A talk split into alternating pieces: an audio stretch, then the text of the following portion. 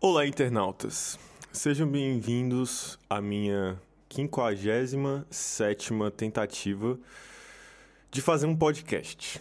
Ah, o meu nome é Pi e para os mais íntimos também é Pi. Algumas, pessoas, algumas pessoas me chamam de 3,1415 e tudo bem. Eu atendo a esse a esse nome também. E eu quero contar um pouco da história para vocês, como que o meu nome virou Pi. Uh, há um tempo atrás, quando eu nasci, minha mãe, ela estava num período muito difícil da vida, estava muito estressada e tudo mais, e aí ela desenvolveu uma técnica para se acalmar nos momentos que ela estava muito estressada. O, e qual que era essa técnica? Contar, ou, ou melhor, né? Lembrar os números de pi. Então, nos momentos que ela estava muito estressada, ela começava é, 3,141,5 e assim por diante. No momento do parto, que é um momento de muita dor, é, minha mãe começou a gritar raivosamente a sequência de pi e em homenagem a essa técnica me foi dado o nome de Pi. Então, novamente, olá, meu nome é Pi. Do que, do que se trata esse podcast? É, acho que essa é uma pergunta muito importante de ser respondida. Esse podcast se trata de explicar coisas extremamente desinteressantes que, no caso, eu acho interessantes, certo? É, sabe quando você está andando e aí você se pergunta: Nossa, eu sei que o céu é azul, mas por que, que o céu é azul? Esse tipo de curiosidade, sabe? Que você tem durante o dia, você dedica 0,1% da sua atenção pensando sobre esse tipo de coisa, mas é uma coisa tão inútil que não vai mudar nada na sua vida que você não corre atrás de saber. E é para isso que eu tô aqui. Infelizmente, eu sofro de um mal que é pensar sobre esse tipo de coisa inútil o tempo inteiro, certo? É, para alguns amigos, acredito até que eu possa funcionar como uma espécie de oráculo, no sentido de se o assunto se trata de, um, de um, uma curiosidade inútil, provavelmente eu sei. Sabe? Não tenho orgulho disso, é algo que inclusive gostaria de mudar, porém, me parece ser algo mais forte do que eu.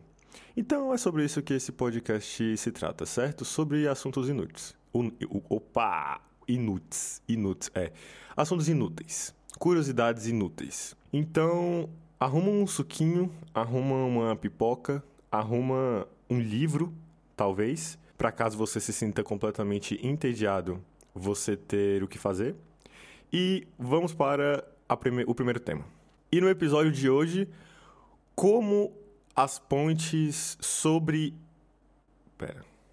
Como são feitas pontes sobre a água? É, é uma curiosidade muito. É, sempre foi, na verdade, uma curiosidade muito grande minha, porque, tipo, dá pra você, se você precisar na internet, você dá uma olhadinha. Tem uma galera que é muito doida e faz, tipo, pontes ligando ilhas, assim. Tipo, muitos quilômetros, muitos quilômetros de pontes sobre o mar. E a gente sabe que o mar pode ser muito fundo, tipo, muito fundo. A caráter de uma curiosidade a mais aí. O ser humano só conhece cerca de 20% dos oceanos. Tá certo que mar e oceano são diferentes, mas você entendeu o meu ponto. Então, assumindo que a gente só teve a capacidade de explorar essa porcentagem dos oceanos, é, deve ser porque não é muito fácil você chegar lá embaixo, né? Daí vem minha curiosidade. Mas beleza, continuando. Como é feito esse processo? Primeiro, é, sempre foi uma dúvida minha se as pontes, se essas pontes gigantescas, se elas eram realmente fixadas no fundo do mar. Assumindo que é uma profundidade extremamente intensa, é... não acho que intensa seja realmente a palavra, é... seja uma profundidade muito profunda, É, eu pensei que talvez pudesse ter uma parada, sei lá, tipo uma espécie de boia muito cabulosa que segurasse as pontes. Eu sei que essa ideia parece ser um pouco estúpida, mas quando a gente está pensando sobre algo, a gente tem a, a livre. A gente tem licença poética para fazer um brainstorm de um monte de merda, né? Então, beleza. No final da, das minhas descobertas, o que, que eu descobri? Não, não tem uma boia debaixo da ponte que segura ela. Ela é realmente fixada na, no fundo, ela é realmente fixada no fundo. Por isso, não tem pontes sobre oceanos, só sobre mares. É, lembrando que, por mais que esse podcast tenha um caráter educacional, é, uma boa parte dessas informações eu tirei do meu cu e não tem garantia nenhuma de ser verdade, beleza? Eu fiz algumas pesquisas que, no caso, não podem ser consideradas como pesquisas profundas. Você pode achar qualquer coisa que eu estou falando facilmente no YouTube. Então, de acordo com o que eu assumo, o que eu estou assumindo como verdade, é, não é possível. Bom, não é que não é possível, mas até o momento não possuem, não existem pontes que cruzem o oceano. Então, como é feito o processo de perfuração? A questão é a seguinte: per, é, tubos extremamente grossos. Não, para começar, primeiro a gente tem que chegar no oceano. Então, eles usam uma espécie de navio. Dependendo de qual for o, a extensão e o peso do equipamento, no caso das vigas metálicas que vão fazer a perfuração no fundo do oceano, podem ser navios ou podem ser uma espécie de bote, mas tipo um bote muito grande, sabe? Que carrega essas tubulações metálicas. O que, que acontece depois disso? Esse navio ou esse bote, ele vai manusear esse tubo metálico, ele vai introduzir no mar. É, ele vai introduzir até o fundo do oceano, opa, até o fundo do mar, e vai fazer movimentos rotatórios com a intenção de fundar com a intenção de cavar uma fundação. Então imagine como se fosse um canudo gigantesco de metal que ele começa a rotacionar e aí ele vai cavando, ele vai cavando, ele vai cavando debaixo na parte inferior do, do, do solo, né? Tipo, ele vai cavando e tudo mais, pá, até uma determinada profundidade. Lembrando que essa profundidade inicial, ela não é muito grande. Depois disso, essa base, esse cano metálico, ele vai servir como uma espécie de base para a próxima etapa. A próxima etapa, ela consiste em uma broca gigantesca que aí sim vai cavar lá no fundo. Então, esse naviozinho, vamos, vamos assumir que é um navio para ficar mais fácil. Esse navio, ele vai conter essa broca gigante, que no caso ela é desmontável. Então, à medida que vai aumentando a profundidade do mar até chegar no, no solo, é, vai, tipo, os caras em cima do bote, em cima do navio, eles vão montando essa parada, essa broca gigantesca para ir chegando até lá no fundo. Essa broca, ela adentra o tubo. Quando ela toca o solo, ela começa a fase de rotação e começa a perfurar. Essa perfuração, ela é extremamente profunda. Por quê? Em, é, como a gente sabe, em cima do solo do mar tem água, muita água. Então, existe um nível muito grande de água debaixo do solo. A gente não vê. É como se fosse uma espécie de lençol freático, mas é, já é de se esperar porque tem muita água em cima, então a água vai penetrar o chão, certo? Então, a profundidade da perfuração, ela tem a mesma extensão da distância entre o solo e a superfície da água. Ou seja, a distância entre o solo e a superfície da água é igual à da perfuração. Caso você, você não tenha compreendido da primeira vez que eu falei. Após a etapa de perfuração, essa broca é removida e em seguida é colocado um outro equipamento, que no caso é como se fosse uma. Sabe aquele, aquela galera que vai limpar esgoto na rua, sabe? Que eles têm. É tipo, eles têm um caminhão-pipa, que ao invés de água tem merda. E aí eles colocam o cano, tipo um, um, cano muito grosso, assim, tipo na boca do, do, do, esgoto, assim, sabe? Que você meio que enrosca. É algo muito parecido com aquilo. Eles é, é, afundam esse cano. Esse cano ele é enroscado nessa viga e a partir desse momento o navio tem a conexão com essa viga de, de metal. E aí então é, vai ser possível tanto inserir concreto quanto jogar pressão para que a água que está dentro do cano vá para fora. E esse para fora, no caso, é, é para baixo. Então, a partir desse momento, o navio tem uma conexão direta com, com o cano o cano lá embaixo, tipo o cano do gigante de, de, de ferro. E aí eles colocam pressão nesse cano para remover a água que possui lá dentro. Depois desse processo, é inserido concreto, é feita a concretagem desse, desse cano do gigante. O concreto ele vai adentrando esse cano.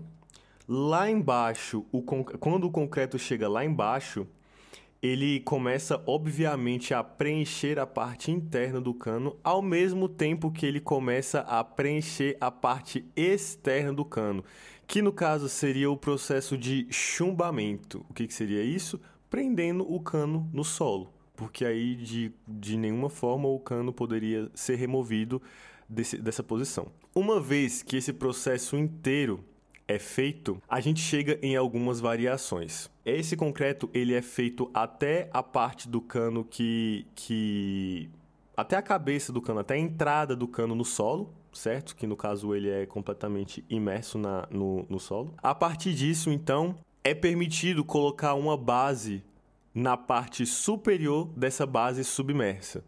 A partir desse momento, essa base submersa ao solo, ela é completada então, qualquer outra estrutura pode ser, eu vou colocar aqui presa ou parafusada, parafusada nesse canudo gigante, entendeu? Que no caso geralmente são dois, né, um do lado do outro para fazer a base. E aí, é, pelo menos nas estruturas às quais eu tive acesso, é, já existe previamente uma estrutura que, no caso, é algo muito similar com aquela estrutura que fica na parte de baixo da, do, das pontes, sabe? Aquela estrutura que segura a rua, segura a, a via, assim, sabe? É, é aquilo, só que lá embaixo, aí eles, eles... Imersão. Eles descem é, uma estrutura muito parecida com isso lá pro fundo do mar arrumam um jeito de prender, que no caso é tipo parafusando com umas brocas gigantes assim, cabulosa, entendeu? Nessa base que está submersa. E aí faz a mesma coisa, mas subindo até chegar na superfície da água. Depois desse processo, é feita a elevação da ponte, que aí é continua fazendo esse processo até chegar na altura segura, que o engenheiro falou lá que era uma altura segura. E aí, dessa parte para frente, a gente já sabe, né? Que é o processo de um viaduto ou de uma ponte normal. Sobe, sobe, sobe, sobe. Aí vai ter, tipo, uma, uma estrutura como se fosse uma mão, assim, tipo... Eu tô fazendo aqui agora, é, tentando ilustrar com a minha mão... Mas infelizmente a gente tem essa barreira que é o áudio, né? Que é só o áudio que aí vocês não estão vendo. Mas imagina, imagina assim, ó, imagina, você tem uma, uma bola de tênis, pega uma bola de tênis, ó, palma para cima, bola de tênis na sua mão, fecha a mão provavelmente você vai conseguir tocar os seus dedos, né? Aí você distancia os seus dedos cerca de 20 centímetros e você vai fazer tipo um U, sabe? Um U de barriga, de, de barriga para baixo, assim, olhando para cima. Um U olhando para cima. Lembrando que não é Q, é U, tá? Um U olhando para cima.